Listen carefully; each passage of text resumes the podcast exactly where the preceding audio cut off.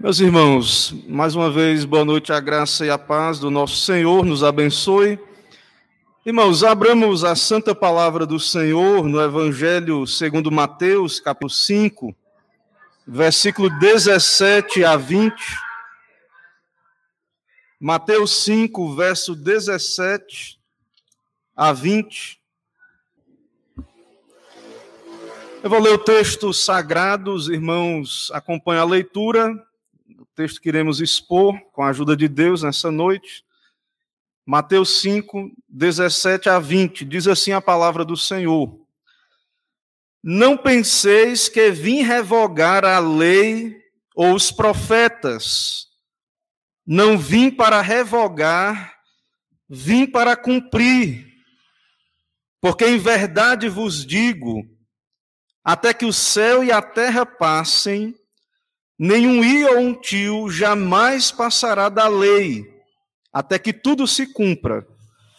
Aquele, pois, que violar um destes mandamentos, posto que dos menores, e assim ensinar aos homens, será considerado mínimo no reino dos céus.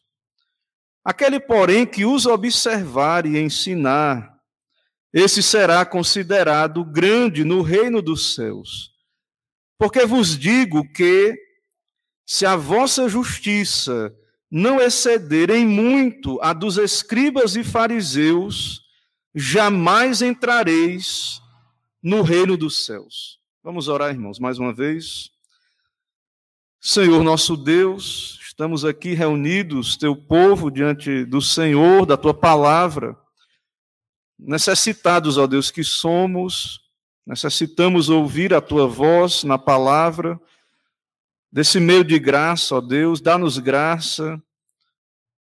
Cremos, ó Deus, que a tua lei, como lemos, ela permanece, mas também o teu evangelho, queremos ouvir tanto a lei quanto o evangelho, ó Deus, nesta noite. E carecemos da tua graça, ó Pai, do, da tua intervenção, aplicação da obra do Espírito Santo, a terceira pessoa da Trindade, Deus de Deus. Ó Deus, nos dá do teu Espírito, opera, ó Deus, tuas graças em nosso coração, nos fortalece para vivermos neste mundo mal, para de fato experimentarmos, ó Pai, o teu evangelho no dia a dia. Abençoa a tua igreja, ó Pai, fortalece, anima, também exorta, também, ó Deus, corrige, nos dá a tua direção, ó Deus, e usa a tua palavra para a glória do teu santo nome. É o que pedimos, oramos em nome de Cristo. Amém. A graça é contra a lei Eis uma pergunta: a graça é contrária à lei de Deus? Ou a lei é contrária à graça? Qual a relação entre a lei e a graça? Jesus Cristo, o Messias, veio e ele, vindo aos que eram, eram seus, ao seu povo, ao povo de Israel, o Senhor, ao chegar, haviam várias seitas dentro do judaísmo.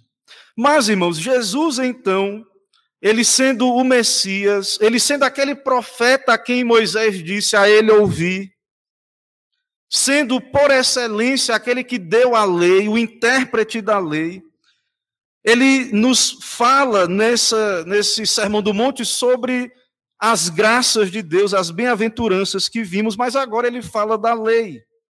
Mas ele não é um fariseu, ele não é um escriba, ele não recebeu treinamento de fariseu.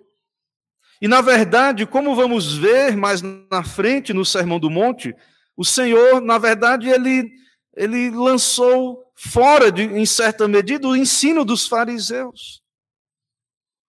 Ele aplicou a lei de Deus, ele falou da lei de Deus. Mas antes de falar da lei, é importante notar aquilo que já conversamos, falamos aqui as bem-aventuranças. Antes de falar da lei, Deus, o Senhor, nos falou daquelas bem-aventuranças, O Senhor Jesus, então, ele prega a lei, mas ele também fala da graça, do evangelho, das boas novas. Porque sabemos que essas graças das bem-aventuranças são dom de Deus, não são naturais ao homem, é Deus quem concede essas graças. Mas então Jesus vem pregando graça. Arrependei-vos e crede no Evangelho. Pregando um perdão, chamando os pecadores ao arrependimento e dizendo: quem crê está perdoado. Não por obras, não por obediência à lei. Quem não crê já está condenado. Quem crê está salvo, está perdoado. E alguém poderia dizer, então, e a lei? E agora? E com relação à lei? O que este Jesus Cristo diz sobre a lei? Como ele interpreta o Antigo Testamento? Será que Jesus veio e agora não há mais necessidade da lei? Como muitos dizem por aí. Muitos dizem isso. Se você abrir a Bíblia, mostrar algo da lei, ele vai dizer: não, eu estou na graça. Eu estou no Novo Testamento. E será, irmãos, que essa é a postura do nosso Senhor Jesus Cristo com relação à lei? Então, há duas distorções com relação à lei, dois extremos. De um lado, o legalismo, que era característica dos escribas e fariseus. E, por outro lado, uma postura chamada pelos teólogos de antinomista, que desconsidera a lei, acha que nós vivemos numa outra dispensação, num outro momento. A lei era Antigo Testamento, a lei era Moisés. E agora o crente, ele apenas vai amar, e isso de modo genérico, então, porque essas pessoas não entendem que não há desconexão entre, em certo sentido, entre a lei, cumprir a lei e amar. E na verdade a lei nunca foi dada para a salvação, mas a lei ela é uma explicação de, do que é este amor a Deus, de como servir a Deus, de como fazer a vontade de Deus. Então nós somos salvos para a obediência. E o antinomismo ele nega completamente isso. Então, há aqueles que vão para o extremo de buscar o caminho das obras, justiça própria. Na Bíblia, Jesus tratou desses casos e nós vemos que Jesus se defronta várias vezes com aqueles mestres da lei. E apesar de que muitas vezes nós percebemos que eles estavam cegos, eram guias cegos, mas Jesus não deixou de os repreender. E por outro lado, irmãos, como falamos, há uma crise, o antinomismo. E muitos hoje entendem dessa maneira que a lei moral não é mais para nós hoje. A lei moral não é regra de, de santificação, não é um padrão perpétuo, eterno. A lei cerimonial que foi cumprida em Cristo, tudo ali apontava para Cristo. A lei civil, nós somos uma teocracia. Perdão, nós não somos uma teocracia, então não cabe a nós hoje, mas nos resta a lei moral. Então, esses dois extremos são problemáticos. Tanto aqueles que acham que podem conquistar o céu por obediência, mas também aqueles que rejeitam a lei. Esse também é outro problema. Porque, como vimos, irmãos, no sermão anterior, Jesus falou das bem-aventuranças, ele nos diz: seja sal e luz. E aí você diz: mas agora, pastor, como é que eu vou ser sal e luz? Como é que eu vou fazer a vontade de Deus? Meus irmãos, a vontade de Deus está registrada nas Escrituras, na lei. Mas qual a relação entre o Antigo Testamento, o Novo Testamento? É, qual a relação entre fé e obras? Muitos têm dificuldade. Parece que em algum momento a Bíblia diz que é apenas fé, enfatiza a fé, em outro momento parece dar a entender que a importância das obras e como equilibrar isso. E nós entendemos que a verdadeira fé produz boas obras, é acompanhada de boas obras. E também, irmãos, juntamente com esse problema do, do antinomismo e do legalismo, está um problema também quando na igreja, e o doutor Martin Lloyd Jones ele trata sobre isso na sua exposição, há um problema, isso é muito comum no meio evangélico. Quando consideramos a santidade apenas uma experiência. Nós falamos aqui hoje, explicando, a partir da nossa confissão de fé, que nós não devemos ser indolentes, mas estimular a graça de Deus que já temos. O crente já está na graça. E ali a ênfase da confissão é não devemos esperar, embora pode haver altos e baixos, mas nós devemos estimular a graça. Devemos obedecer a Deus, buscar cumprir o nosso dever. E é muito comum, irmãos, no meio evangélico, as pessoas entenderem santidade como algo uma experiência, num ponto. Existe, a experiência tem o seu lugar. Quando nos convertemos, há momentos em que Deus opera de modo especial na sua igreja, vida de pessoas particulares. Mas a santidade não é para ser vivida apenas nesses momentos. A santidade é algo diário, é algo que é constante, que deve ser buscado dia a dia. E não há, irmãos, como desconectar a santificação da, da obediência aos mandamentos. Isso não é legalismo. Então, devemos ter cuidado, porque várias pessoas na história da igreja é, colocaram a santidade, a expectativa de uma vida santa em algo, um evento, algo que iria acontecer uma experiência, e não é isso que cremos. Então, o Senhor vai nos mostrar aí nesse, nessa sessão. Veja que Jesus, primeiro, ele vai falar da lei. Ele diz: Não penseis que vim revogar a lei ou os profetas. Jesus vai expor a lei no Sermão do Monte. Se você nunca percebeu isso, depois você, peço que você note, que Jesus ele vai falar contra o adultério, juramentos, da, acerca dos juramentos, da vingança, no verso 38, do amor ao próximo, é, é, no verso 43, perdão. O Senhor vai expor a lei de Deus nesse sermão do monte. Então, antes de que alguém dissesse, esse Jesus só prega a graça, esse Jesus é contra a lei, é contra Moisés. O Senhor diz: não penseis que isso não entre nas vossas mentes, na sua mente. Não pense que eu vim revogar a lei. Nós precisamos então entender que o Senhor Jesus, ele se antecipa a essa objeção. Ao dizer que a sua mensagem de amor, que o evangelho da graça, do perdão não é contrário à lei e às boas obras. Não é, irmãos, contrário. Essas coisas nós não devemos separar. Aquilo que Deus uniu. Pode ser difícil, entendemos, é difícil conciliar. Mas a Bíblia fala das duas coisas. E cada uma tem o seu lugar na vida cristã. Então o Senhor deixa claro: não pensem que eu vim revogar a lei. Não pensem isso.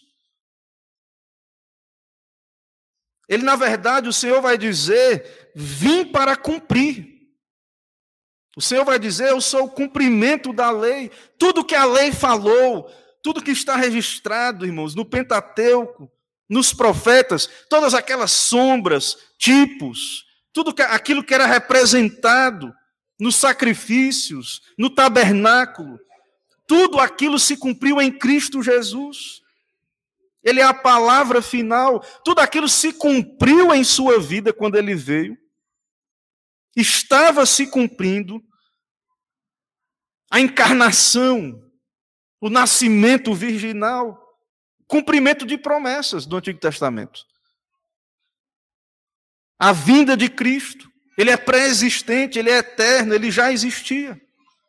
Cristo vem, cumprimento da palavra de Deus, a sua obediência perfeita, a sua morte na cruz, como servo sofredor. Tudo isso cumpre o Antigo Testamento. Então, o Senhor Jesus não traz novidades. Jesus, ele já, o Senhor Jesus aqui, ele já inicia o seu sermão logo na, nos primeiros momentos, deixando claro isso, que a sua pregação não é nada novo, não é contraditória com a lei, com os profetas, irmãos. Nós devemos lembrar disso. Porque muitas vezes, quando pregamos a palavra de Deus, há essa acusação de novidade.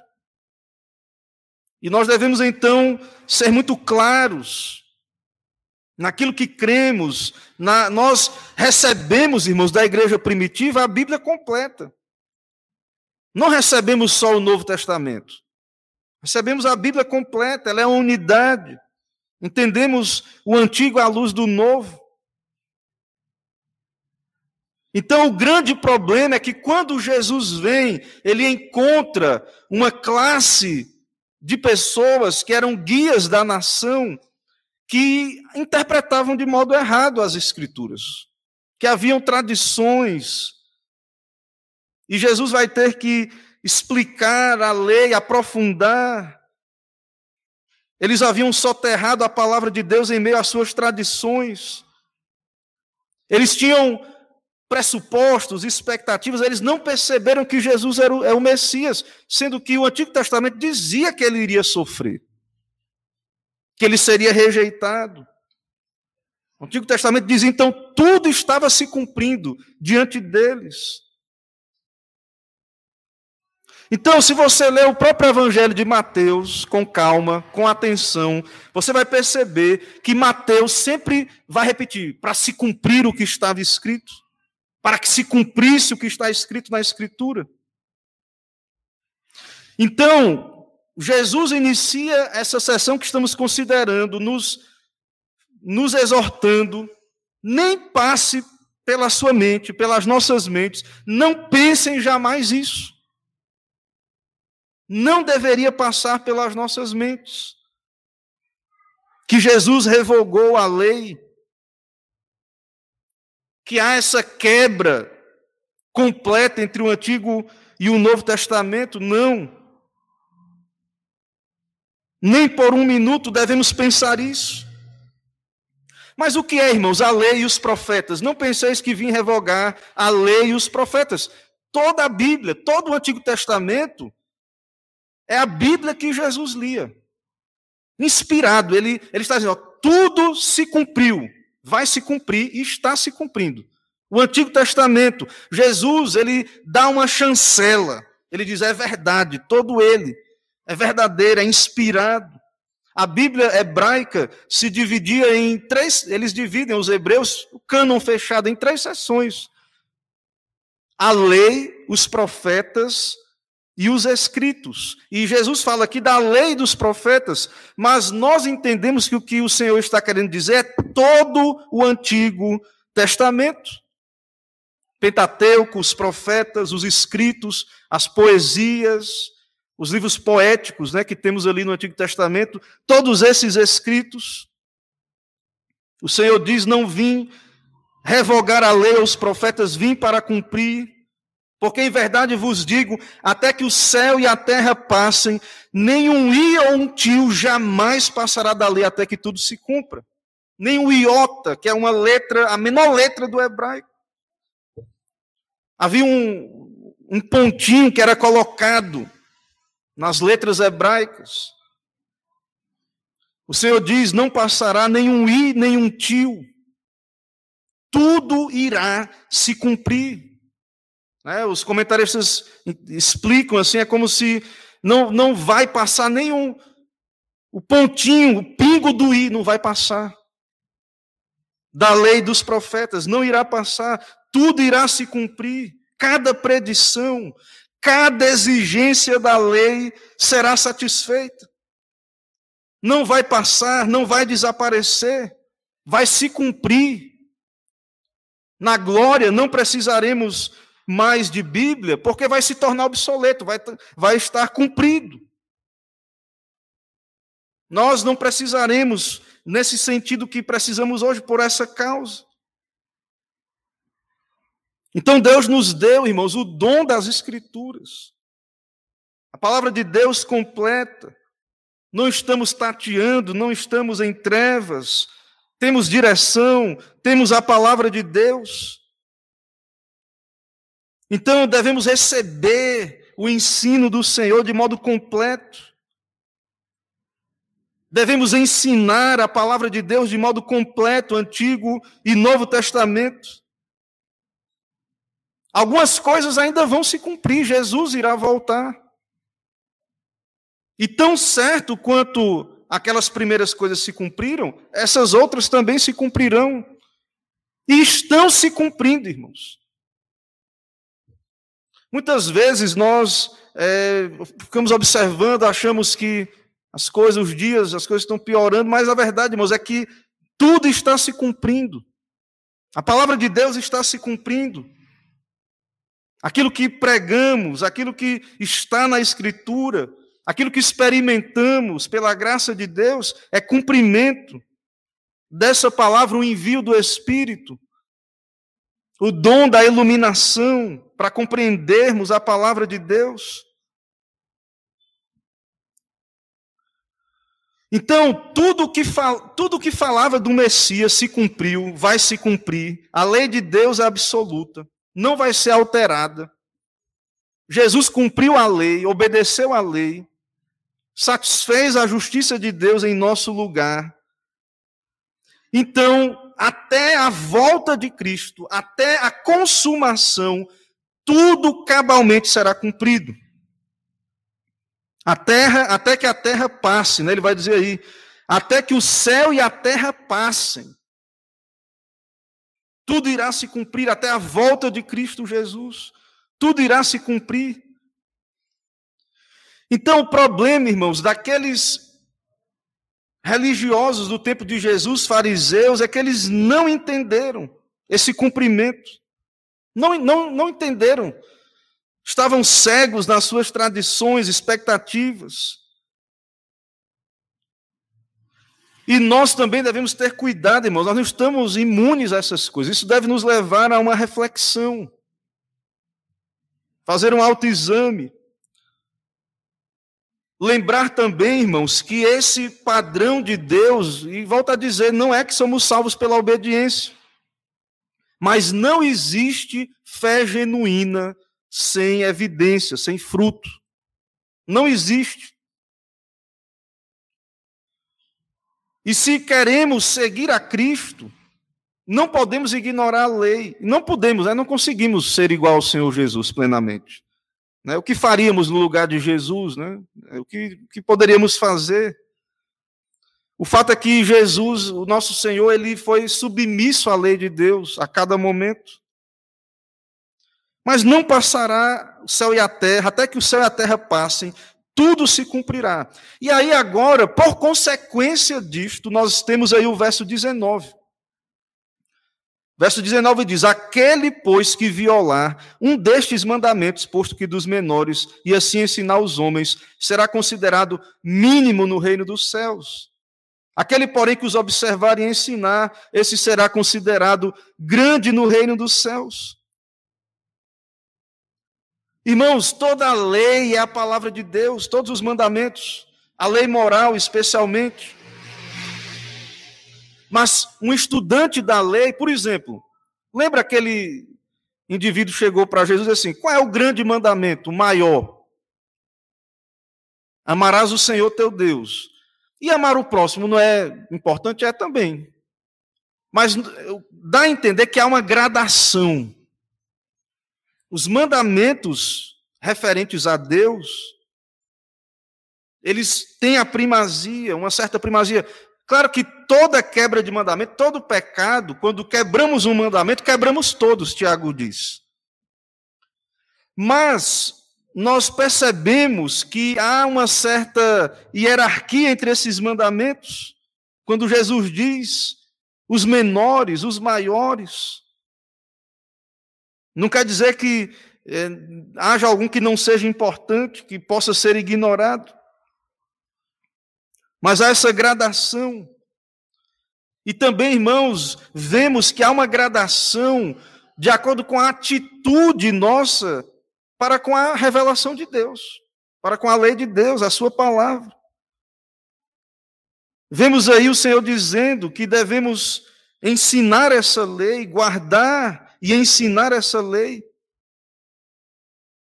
de modo fiel, de modo correto, na relação correta, claro, com o Evangelho. A lei nos aponta a nossa necessidade de Cristo, nos humilha.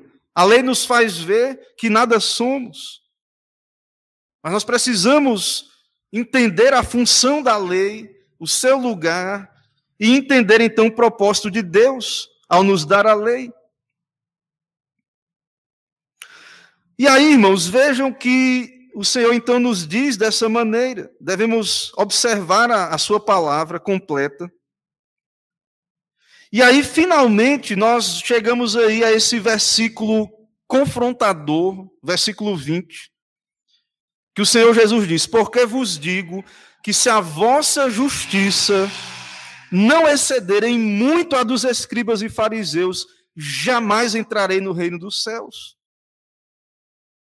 Jesus interage com os fariseus, os escribas. Ele é mestre, os fariseus estavam ali, o povo estava atento ao ensino dos fariseus. Os escribas eram duas categorias, irmãos. Os, os escribas viviam copiando a Bíblia. Uma pessoa que vive copiando a Bíblia é uma pessoa que gostaria de ouvir a opinião dela, né, sobre a escritura. Então eram os escribas. E os fariseus tinham regras, códigos, mandamentos, e eles buscavam praticar, de viver de modo piedoso dentro desse padrão, que é um padrão que Jesus combateu. Mas eles tinham as suas regras. Os fariseus tinham as suas regras. E então Jesus, ele vem e diz: se a vossa justiça não exceder a dos escribas e fariseus, ele diz, há uma justiça que é exigida, que ela é diferente. Ela é diferente, ela é maior do que a dos escribas e fariseus. E com isso Jesus condena a justiça dos escribas e fariseus. E em todo o evangelho você vai encontrar o Senhor Jesus combatendo aquele ensino legalista. Senhor, você vai encontrar isso. A hipocrisia, a questão de lavar o exterior e não se preocupar com o interior. O Senhor chama eles de sepulcros caiados e coisas desse tipo. Então há um padrão de Deus, há um padrão do Senhor, e há aquele padrão ali daqueles mestres de Israel, e o Senhor diz que a nossa justiça deve exceder a desses escribas. Então, irmãos, o que o Senhor Jesus está dizendo, na verdade, aí é: não pense que vai ser mais fácil. Aparentemente, parece até difícil, né? Os fariseus, irmãos, eles jejuavam duas vezes por semana. Eles eram dizimistas fiéis, os fariseus. Eles, eles tinham uma série de, de códigos, de coisas, de, de observâncias, lavar as mãos antes de comer, e coisas do tipo, é tanto que eles também não se misturavam. Jesus foi tido como amigo de publicanos, de pecadores, porque comia ali com aquelas pessoas. Então, os fariseus, eles tinham uma vida estrita, uma vida rigorosa, dedicada, ativa. E ao, ao Senhor Jesus dizer que se a nossa justiça não exceder a dos escribas e fariseus, talvez alguém possa dizer assim, então quem será salvo? Né? Quem poderá ser salvo? Né? Porque para um judeu, aquele que estava ouvindo ali essa mensagem, esses eram os referenciais daquelas pessoas. Então, muitas vezes nós trazemos ideias do que é ser alguém espiritual ou crente. E Jesus então confronta, nos confronta com esse padrão superior. Nós vamos ver, irmãos, Jesus aplicando em outros, outras ocasiões, com a graça de Deus, como ele vai dizer: visto que foi dito, não matarás. Quem matará está sujeito a julgamento, eu, porém, vos digo que todo aquele que sem motivo se irá contra o seu irmão estará sujeito a julgamento. Jesus aprofundando a lei, porque Ele está tratando desse ensino errado farisaico, que é um ensino que não satisfaz o coração, é algo superficial. É uma justiça também que não satisfaz a mente, porque ela é incoerente. Ela não procede de Deus. Não traz descanso, satisfação ao coração. É uma justiça cheia de autoria própria, né? pessoas justas aos seus próprios olhos. Uma, uma justiça que glorifica o ego. Eles oravam para ser vistos, coisas desse tipo. Então, o Senhor nos mostra que a lei permanece, mas ao mesmo tempo há um padrão a ser buscado e que excede esse padrão farisaico. E agora nós somos defrontados. E agora então, pastor, quer dizer que é pelas obras que somos salvos, temos que ser justos. Os fariseus faziam muitas coisas, então temos que fazer mais do que eles. E meus irmãos, não, irmãos, nós entendemos que a nossa justiça, ao exceder a dos escribas e fariseus, essa justiça, em primeiro lugar, é a justiça de Cristo. O que Cristo fez por nós, a sua obediência. Mas quando Cristo nos salva, quando Cristo salva alguém, quando alguém é alcançado pelo Evangelho, se arrepende, crê, é salvo, essa fé produz um tipo de obediência. A lei de Deus passa a ser cumprida em nós, na nossa obediência, mas como vimos aqui pela manhã, essa obediência não é perfeita. Mas mesmo essa obediência imperfeita, é possível, cremos, à luz do texto, sim, ela excede a dos escribas e fariseus. Então, nós devemos fazer esse autoexame, entender que participar desse reino envolve aquilo que nós já vimos na, nas bem-aventuranças, esse autoexame, algo mais profundo. Temos que ter cuidado, irmãos, nos acautelar. Com, eh, muitas vezes estamos fazendo, correndo para um lado, correndo para o outro e fazendo coisas religiosas. E às vezes achamos que está tudo bem por causa disso. Ficamos satisfeitos com essas coisas. Porém, quando lemos as Escrituras, somos confrontados. Porque percebemos que aqueles fariseus, eles eram totalmente sem essas atitudes das bem-aventuranças que já expomos. Não havia humildade, orava, ah, muito obrigado, tem o fariseu publicano, muito obrigado que eu não sou como os demais homens e como esse publicano. A oração daquele, daquele fariseu. Então, irmãos, a nossa vida, a vida cristã vai ser manifesta em semelhança a essas bem-aventuranças, exemplificadas por elas, humildade, mansidão, sempre fome e sede de justiça. Queremos ser como Cristo.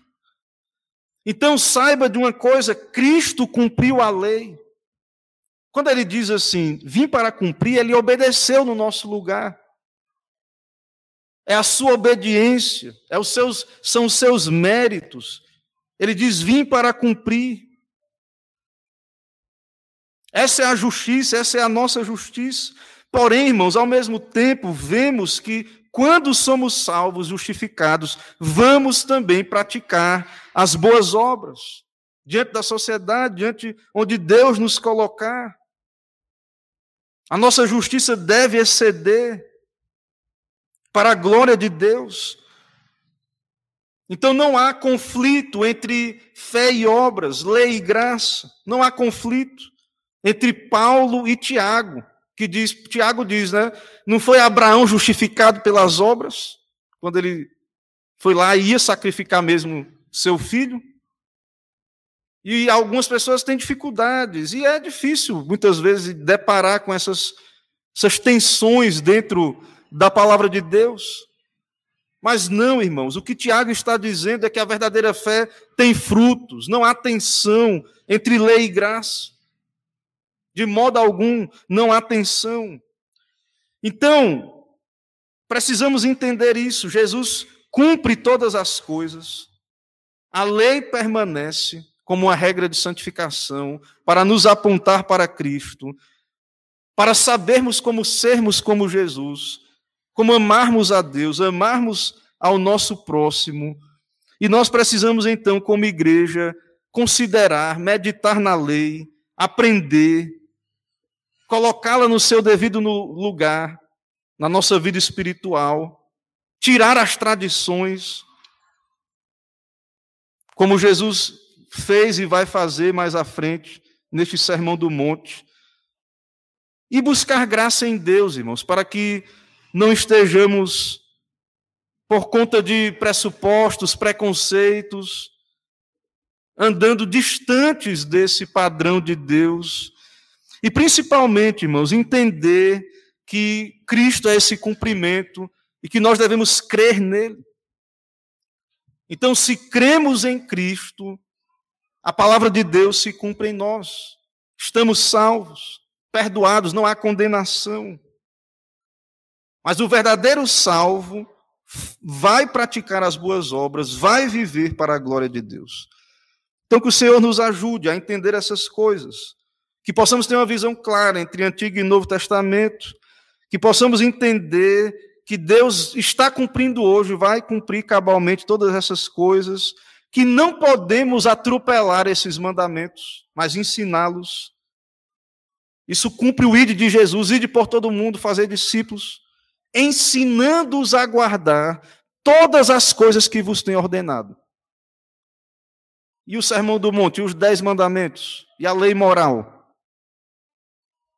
está nesse conteúdo, ensinando todas as coisas que vos tenho ordenado. Eis que estou convosco todos os dias até a consumação dos séculos.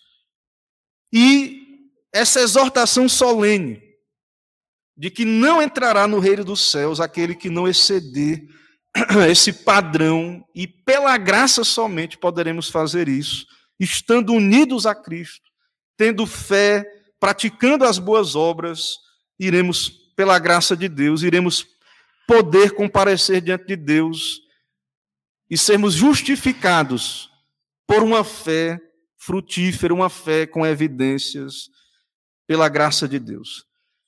Irmãos, vamos orar nesse momento, vamos buscar ao Senhor em oração. Senhor, nós te louvamos por esse momento de ouvirmos a tua santa palavra. E são questões que nos confrontam esses dias, ó Deus, em que vivemos. A importância, ó Deus, da tua lei, mas ao mesmo tempo saber que não obedecemos, não cumprimos essa lei, mas que ela é cumprida pelo Senhor em nosso lugar. E tem misericórdia, ó Pai, de nós. Contempla-nos, ó Deus, pela tua graça. Nós que estamos aqui somos teu povo, povo da aliança. E nos ajuda, ó Pai, a como igreja viver, ó Deus, essas graças que, que temos aprendido aqui, praticá-las. Dá-nos do teu espírito, vem sobre nós também. Estamos aqui diante da mesa representando, ó Deus, teu sacrifício, o sacrifício do Senhor Jesus em nosso lugar. Ó Senhor, tem compaixão, ó Deus, nos alimenta e nos dá, nesse momento, ó Deus, aqui vamos participar desses sacramentos também, fazê-lo com autoexame, com arrependimento, e que possamos buscar graça, ó Deus, por meio dos sacramentos, que o Senhor venha vivificar as nossas vidas, iluminando a mente, dando uma correta aplicação, ó Deus, à nossa vida dessas verdades do Senhor. E fortalece, ó Deus, a tua igreja com a tua palavra, com o teu espírito, ó Pai. Assim, nos fala conosco, pelos elementos também nos dá contemplar a Cristo e meditar, ó Deus, as implicações de, do que vamos fazer e que venha ser produtivo, ó Deus, o que vamos fazer aqui, ó Pai, que venhamos renovar o nosso compromisso de obedecer, de viver para o Senhor.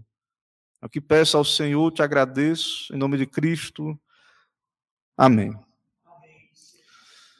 Irmãos, é, eu vou convidar os irmãos a abrir, antes de convidar os presbíteros que irão nos ajudar, um dos textos da instituição do sacramento, que está em Lucas 22, a partir do 14.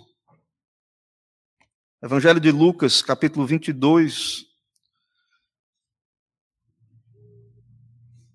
A partir do verso 14.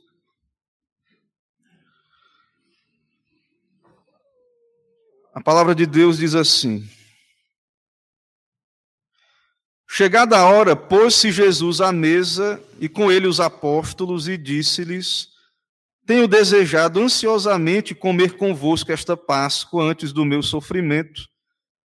Pois vos digo que nunca mais a comerei até que ela se cumpra no reino de Deus. E tomando um cálice, havendo dado graças, disse: Recebei e repartir entre vós. Pois vos digo que de agora em diante não mais beberei do fruto da videira, até, aqui, até que venha o reino de Deus. E tomando um pão, tendo dado graças, o partiu e lhes deu, dizendo: Isto é o meu corpo que é oferecido por vós. Fazei isto em memória de mim. Semelhante, depois de cear, tomou o cálice, dizendo: Este é o cálice da nova aliança, no meu sangue, derramado em favor de vós. Todavia, amando o traidor, está comigo à mesa. Porque o filho do homem, na verdade, vai segundo o que está determinado. Mas ai daquele por intermédio de quem ele está sendo traído. Então começaram a indagar entre si quem seria dentre eles o que estava para fazer isso. Irmãos, essa, essa, essa passagem especial que está no Evangelho de Lucas né, nos mostra algo que é importante refletirmos. Né? À luz também do que vimos na, na mensagem, nós observamos, não apenas falando aí, porque é uma referência ao, ao traidor Judas, né, mas aqueles que crucificaram Jesus fizeram nas melhores intenções. Aquelas pessoas eram religiosas, sinceras, zelosas. O apóstolo Paulo era um deles antes de se converter. Né? Lá na frente, Paulo, o apóstolo Paulo, ele, ele se converte, é, ele abandona é, essa perseguição a Cristo, né? Mas, irmãos, é isso que, que nós vimos ali o Senhor falando sobre exceder a justiça dos escribas e fariseus, e nós vemos aqui o desfecho daquela relação do ensino do Senhor com aqueles mestres, né? A, a, os líderes religiosos crucificaram Jesus. Né, rejeitaram o ensino de Jesus, não entenderam. E, por um lado, você, nós poderíamos dizer assim, mas eles não sabiam o que estavam fazendo. Mas isso não anula a culpa, irmãos, do que eles estavam fazendo. A ignorância, o não saber, nós precisamos entender que, mesmo que, que não tenhamos plena consciência, à luz da palavra de Deus, quando Deus nos fala pela Sua palavra, se não estamos de acordo com a Sua palavra, nós precisamos nos arrepender. E, como igreja, entender isso. Aquilo que vimos aí na, na, exposição sobre a lei de Deus, sobre os mandamentos de Deus, sobre a justiça de Deus. Deus vai cumprir. A lei de Deus será cumprida. Ou Jesus cumpriu-a no nosso lugar. Se cremos, ele cumpriu. Se não, se nos rebelarmos, se não crermos, se não abraçarmos a Cristo, se não abraçarmos os seus feitos, se não tivermos essa fé que se submete à palavra, aos mandamentos de Deus, então, irmãos, nós a palavra vai se cumprir. A palavra se cumpriu. Aqui ela se cumpriu por meio da rejeição do, do Messias, mas se cumpriu, a palavra de Deus se cumpriu. O Senhor Jesus diz: O filho do homem, na verdade, vai, segundo está determinado. Mas ai daquele por intermédio de que ele está sendo traído. Então, isso nos mostra o quê? Cada um de nós deve refletir que nós podemos, nas melhores das intenções, estar errando, pecando, resistindo a Deus, o seu tratamento para conosco. Jesus veio, estava tratando, estava ensinando ali as pessoas, com autoridade, ensinando a palavra de Deus. E aquelas pessoas estavam completamente cegas, em certo sentido. né? E até mesmo na cruz ele orou: Senhor, perdoa-lhes, porque Pai, perdoa-lhes, que não sabem o que fazem, né? Mas a nação foi rejeitada do mesmo jeito. Sabendo ou não sabendo o que fazem. Depois veio o ano 70, Jerusalém foi destruída. Então, irmãos, diante da mesa, diante desse texto, diante do que vimos, nós, como igreja do Senhor, o povo de Deus, nós temos que parar para refletir nisso. Parar para pensar nessas questões, cada um de nós, não é? Estou falando com todo, de todo coração, é eu, como ministro, cada presbítero, diácono, cada irmão, parar para pensar nessas coisas. Né? No nosso, onde está, nós devemos ser frutíferos, zelosos, ser sal e luz, devemos ser fiéis a Deus, mas devemos ter esse cuidado né, de estarmos fazendo esse autoexame para que não estejamos, né, é como alguém que acha que está indo na direção certa, mas está dentro de um trem que está indo para o lado errado. Ele pode estar tá indo, mas o trem está indo a alta velocidade para a direção errada. Então, às vezes, a gente precisa descer do trem primeiro, para poder ir para o lado certo. Então, irmãos, é, cada um de nós refletir, né, nós devemos participar da mesa, é um meio de graça, pedindo perdão, buscando mudar as atitudes, e inclusive essas atitudes, né, se há algo e Deus mostrou pela mostra, né, pela sua palavra na pregação, mudar essas coisas e renovar nosso compromisso, nossa aliança com o Senhor, porque somos o, povo, o seu povo, né, o povo da aliança. Então o Senhor dá o cálice aos discípulos, né, e ele diz que é o cálice da nova aliança, também derramado por nós, né, o cálice da nova aliança. Nós devemos então participar desse cálice, né? Também ele, ele diz do pão, do corpo, fazendo em memória dele. Né? Então devemos participar desses elementos. Eu vou convidar os presbíteros que venham à frente e vamos então proceder à ministração. Irmãos, essa mesa é do Senhor. Temos visitantes. Se você está em plena comunhão, né, é membro de uma igreja, mas não está. Se você está aqui é porque você não está né, na sua igreja local, mas é crente, é, é da igreja visível você é de uma igreja fiel, igreja visível, que prega o evangelho, você pode participar do sacramento, né, você que está presente. Né, se você não, é, não está vinculado à igreja visível, você precisa buscar isso, né, se está vinculado é, pelo recebimento, né, batismo, coisa do tipo. Então, é, todos aqueles que são crentes, professos, batizados, principalmente de igrejas verdadeiramente evangélicas, a ceia não é restrita, não é só para os presbiterianos, a mesa é do Senhor. Mas se você, por algum acaso, ainda não está vinculado à igreja visível, é, ore ao Senhor e busque é, se achegar a uma igreja fiel e, no tempo devido, ser recebido para que você venha fazer parte do corpo e participar dessa comunhão com a graça de Cristo. Nós hoje, é, para uma questão de higiene, os, os diáconos prepararam uns copos, né, uns copinhos, nós estamos aprimorando, tentando aprimorar a questão da nossa higiene com relação aos sacramentos. Então, os irmãos pegam aí o, o né, esse copinho, vai ter o pão dentro, cada um. Então, vamos, vamos proceder para o sacramento. Vou pedir para o nosso irmão presbítero Marcos orar separando, vamos orar separando esses elementos do uso natural.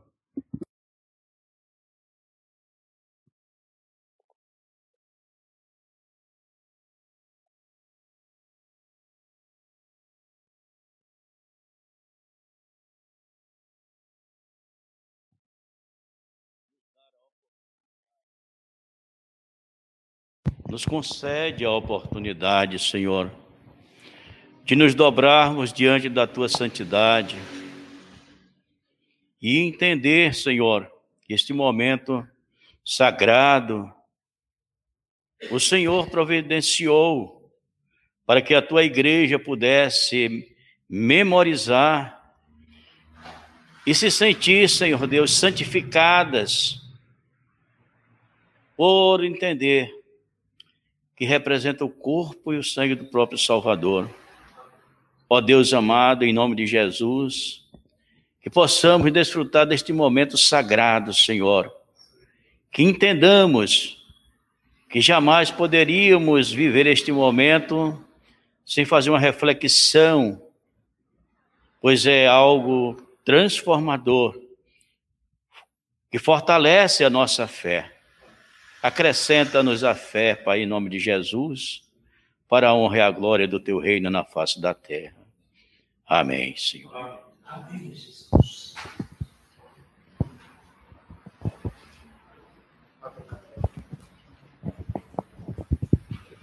Irmãos, então nós vamos participar do primeiro elemento, o pão. O pão, ele representa o corpo do Senhor. Ele foi moído em nosso lugar, ele cumpriu a lei. Tudo ali, irmãos, a cruz. Às vezes nós temos uma relação com a cruz, às vezes sentimental. Jesus está cumprindo a lei na cruz. O Pai está descarregando a sua ira sobre ele. Ele está pagando o preço dos nossos pecados. Porque nós quebramos a lei e merecíamos estar ali morrendo, sofrendo. Então o Pai está cumprindo. Ele sofreu o inferno em nosso lugar. Ao Senhor agradou moê-lo. Então o corpo do Senhor foi moído por nós na cruz do Calvário. Então o Senhor Jesus, na noite que foi traído, ele tomou o pão, ele partiu, deu aos discípulos, dizendo: Isto é o meu corpo que é dado por vós, fazer isto em memória de mim. Vamos então participar desse elemento, o pão, ele representa esse corpo do Senhor moído, também representa, irmãos, que nós comemos do mesmo pão. Nós, como igreja, somos um em Cristo Jesus, é uma unidade espiritual. Né? Nós somos unidos a Cristo, estamos na mesma aliança. Então, nós, quando comemos do mesmo pão, devemos lembrar disso. Né? Que nós, em Cristo Jesus, somos uma nova massa, somos unidos, né? somos, participamos do mesmo elemento. Há uma comunhão com Deus, mas também a, o sacramento, a ceia, ela também representa uma comunhão que deve haver também entre nós. Então, é, é um momento de participarmos, buscando graça, pedindo perdão a Deus, também com o coração perdoador, né, para com uns para com os outros. Então, tomai e comei, isto é o meu corpo.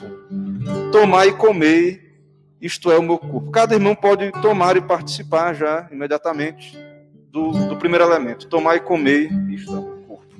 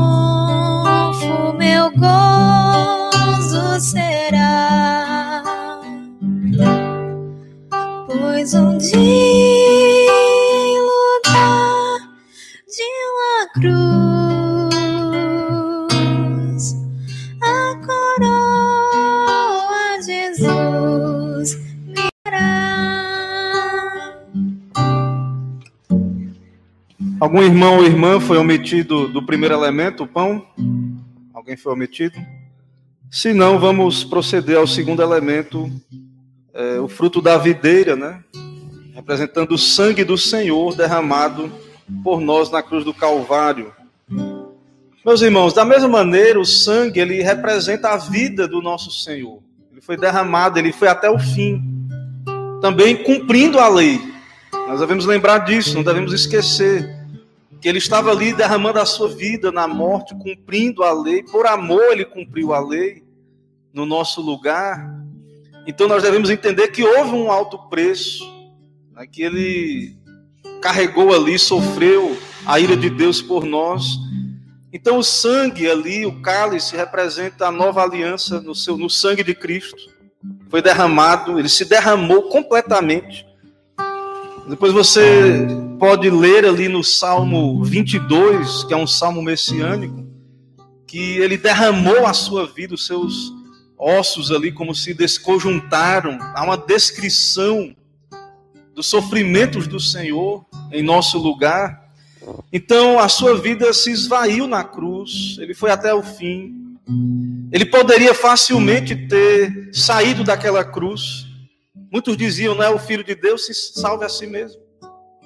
Ele poderia ter saído da cruz, chamado legiões de anjos, para destruir os seus inimigos, mas não foi isso que o Senhor fez, irmãos, porque ele nos amou, porque ele tinha que cumprir cabalmente a lei por nós. Fazer a justiça, satisfazer a Deus, a justiça de Deus. Então, esse pão que comemos é a verdadeira comida, esse, esse fruto da videira é a verdadeira bebida, é a vida de. Ele deu a sua vida por nós e houve esse preço, né? ele pagou, cumpriu a lei em nosso favor. Então, na noite em que foi traído, o Senhor Jesus tomou o cálice o deu aos discípulos, dizendo: este cálice é a nova aliança no meu sangue. Fazer isto em memória de mim. Irmãos, vamos participar então desse segundo elemento. Né? Vamos participar do elemento entendendo isso. Né? Tomar e beber, isto é o meu sangue. Tomar e beber, isto é o meu sangue.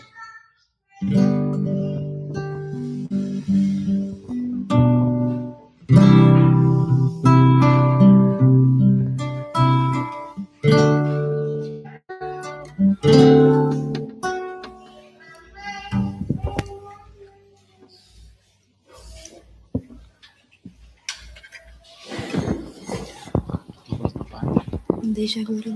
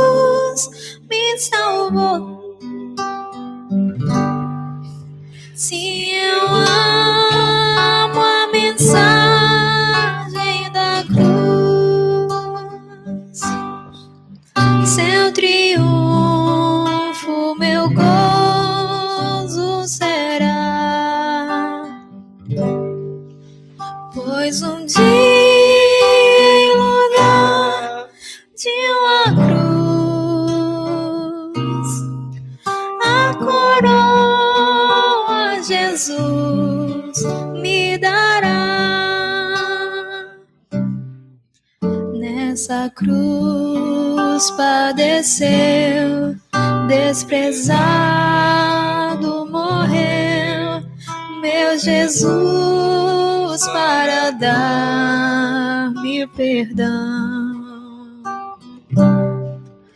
Eu me alegro na cruz, dela vem graça e luz para minha santificação.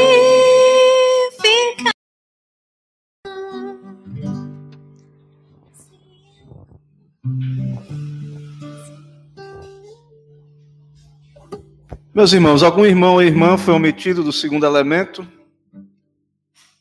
Se não, vou pedir para o nosso irmão presbítero Isvanildo fazer a oração, agradecendo ao Senhor por esse momento solene. Oremos.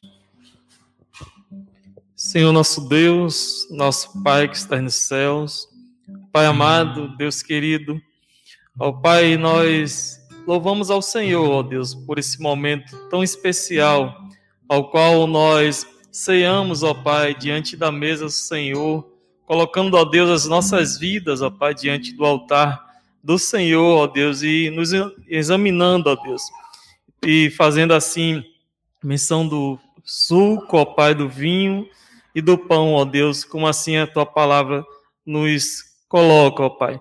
Pai, que o Senhor esteja abençoando grandemente, ó Pai, a tua igreja, nos fortalecendo, ó Deus, espiritualmente, ó Pai, nos dando a cada dia, ó Pai, temor e tremor do Senhor, ó Deus, que vive e reina em nossos corações, ó Deus. Para a glória do teu nome, nós desde já te louvamos e bendizemos ao Senhor. Amém. Amém, Jesus. Irmãos, vamos cantar mais um hino, depois faremos a oração final, em seguida a bênção apostólica e o tríplice amém. Louvemos a Deus.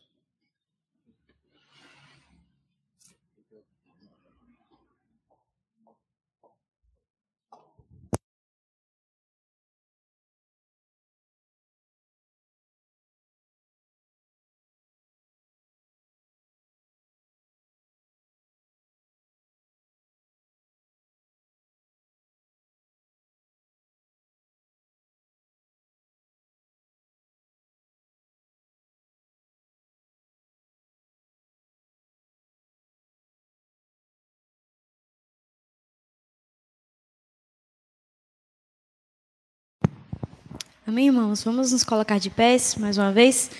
Vamos louvar o hino 110A. Crer e observar.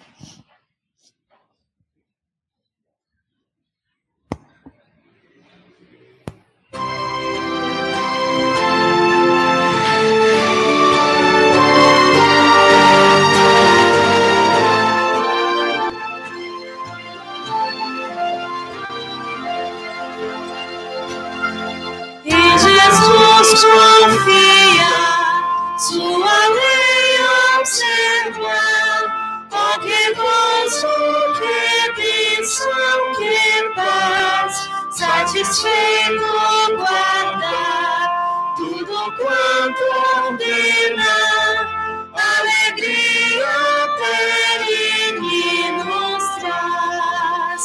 Quer observar tudo quanto ordena, o fiel obedece ao que Cristo manda. O inimigo falas, a calúnia Cristo sabe desprestigia, nem tristeza, nem dor, nem intriga maior, pode o crente fiel crê e observar tudo quanto ordena, o fiel obedece ao que Cristo manda. Grande prova de amor, comunhão no Senhor, tem o crente zeloso e leal, o seu rosto mirar, seus segredos consolo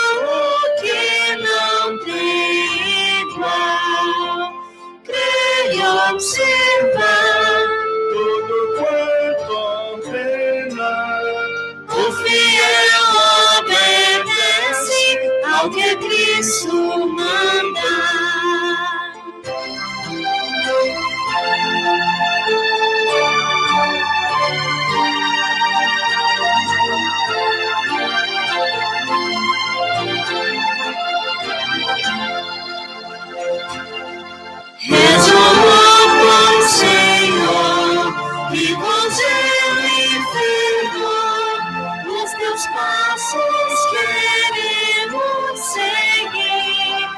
Sempre nos guarda o teu nome exaltar, sempre a tua vontade cumprir. Creio observar todo quanto ordenar,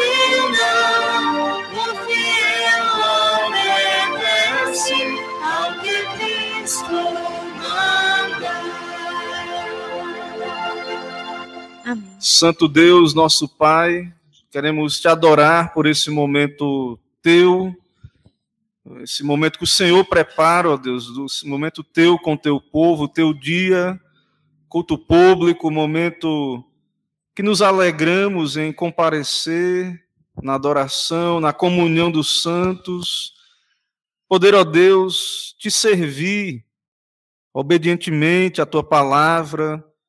O Senhor nos chama ao culto, à adoração. Abençoa, Deus, a tua igreja aqui neste lugar. Ó Pai, assim como temos ouvido nesta noite, também louvado com este hino, também, ó Deus, sabemos que sem Ti nada podemos fazer. Não podemos obedecer, não podemos Te agradar com obras. Por isso, ó Deus, tem misericórdia, Pai, aplica essas verdades ao nosso coração, dá-nos uma semana de obediência a Ti, uma semana de serviço ao Senhor, que possamos, ó Deus, andar eh, de modo fiel a Ti, em obediência, tentando compreender a Tua vontade na Escritura para cada um de nós. E nos guarda, ó Deus, desses dias maus, preserva o Teu povo, livra do mal cada irmão, guarda, protege, dá o sustento, ó Deus, o pão diário, sustenta a economia, os trabalhos. Toma em tuas mãos também, ó Deus, os que têm enfrentado enfermidades ou parentes enfermos ou dificuldades mesmo na família. Que o Senhor dê sabedoria, ó Pai, aos teus servos. Ajude a vencer as dificuldades, ó Deus, no lar, na sociedade, também como igreja. Que o Senhor também nos ajude, ó Pai, a também caminhar com o Senhor em fidelidade, também obedecendo, ó Deus, às tuas orientações, submissos a ti, o teu querer, e que o Senhor sustente a tua igreja, ó Pai, preserve, guarde, abençoe, que o Senhor conceda graça ao conselho e que o Senhor ajude, ó Deus, nos ajude a, a ser fiéis a ti. Assim, nos abençoa, Deus, nos sustenta, nos dá uma semana abençoada, eh, nos dá te buscar durante todos os dias da semana, lembrar do nosso compromisso aqui renovado no sacramento, lembrar que somos teus, a nossa vida não é nossa, que a nossa vida é do Senhor, que todo o nosso dia, tempo, tudo que fazemos em cada momento, que seja para a tua glória, ó Deus, que o Senhor nos dê te glorificar e também nos dá um coração transformado a cada dia. Graça, precisamos de graça, ó Deus, para cada dia.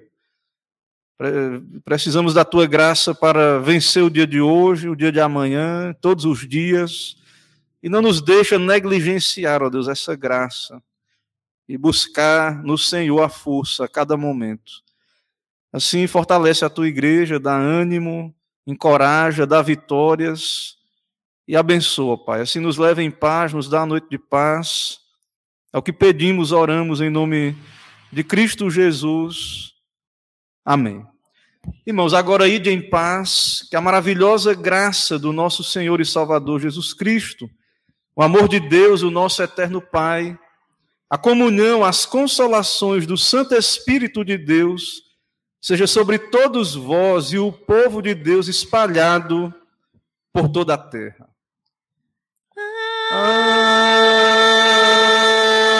Amém. Amém.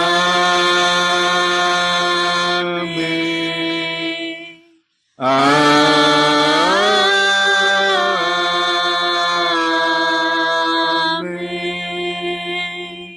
Amém, irmãos. Poder sentar.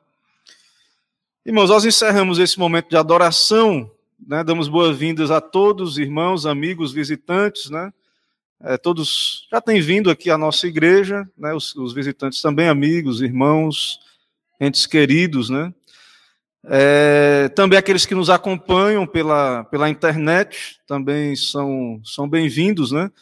Nós já demos aviso pela manhã, a, a, nossa igreja, os trabalhos estão normais, por um lado, né? Por um lado, os nossos trabalhos semanais, eles, eles estão acontecendo presencialmente, normalmente, né? É, alguns trabalhos a nível de igreja, de modo geral, eles não estão acontecendo é, por exemplo, alguns outros encontros maiores, algumas situações não estão acontecendo ainda igual antes da, da pandemia, encontrões de mocidade, alguns eventos não, né, não prosseguem de modo idêntico, mas o nosso trabalho é, semanal, o trabalho das sociedades, é, ele, ele está acontecendo. Né? Então, os irmãos fiquem atentos, né? terça e quinta, é, estamos juntos aqui para orar na terça-feira, na quinta é, o estudo, eu estou expondo a lei, é muito importante que os irmãos é, estejam atentos né, à exposição da lei de Deus. Estou tratando do mandamento, do quarto mandamento, o dia do Senhor,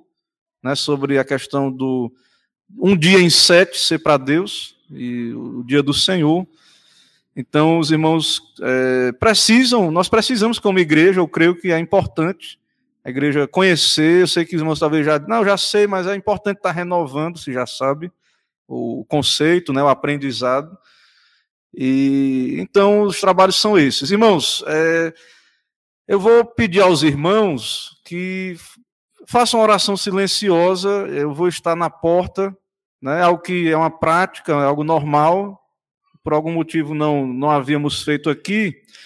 Mas é importante uma coisa, que às vezes os irmãos não querem sair, né? Eu sei que porque os irmãos ficam conversando, mas é, é importante que os irmãos, então, também, né, eu vou estar ali cumprimentando os irmãos, mas é importante que os irmãos é, possam ir à porta e sair, depois volta, vai lá para o salão, fica aqui dentro novamente, ou conversa lá fora, quem vai conversar lá fora.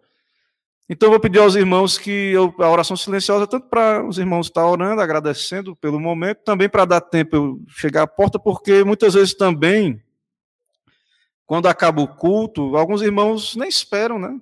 É, alguns irmãos não esperam também e acaba que nós não acabamos não conversando, cumprimentando os irmãos, né? Presidente Romeu.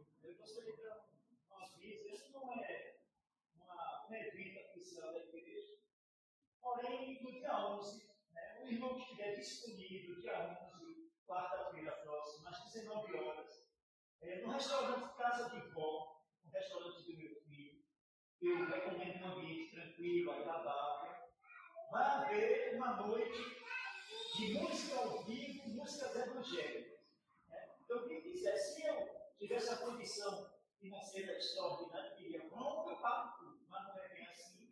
Eu não vejo a condição. Mas aquele que é disponível no dia e que quer ver passar uma noite diferente, se sinta convidado. Começará às 19 horas, e com música evangélica ao vivo. Sejam, se sintam convidados, eu estarei na sessão permite.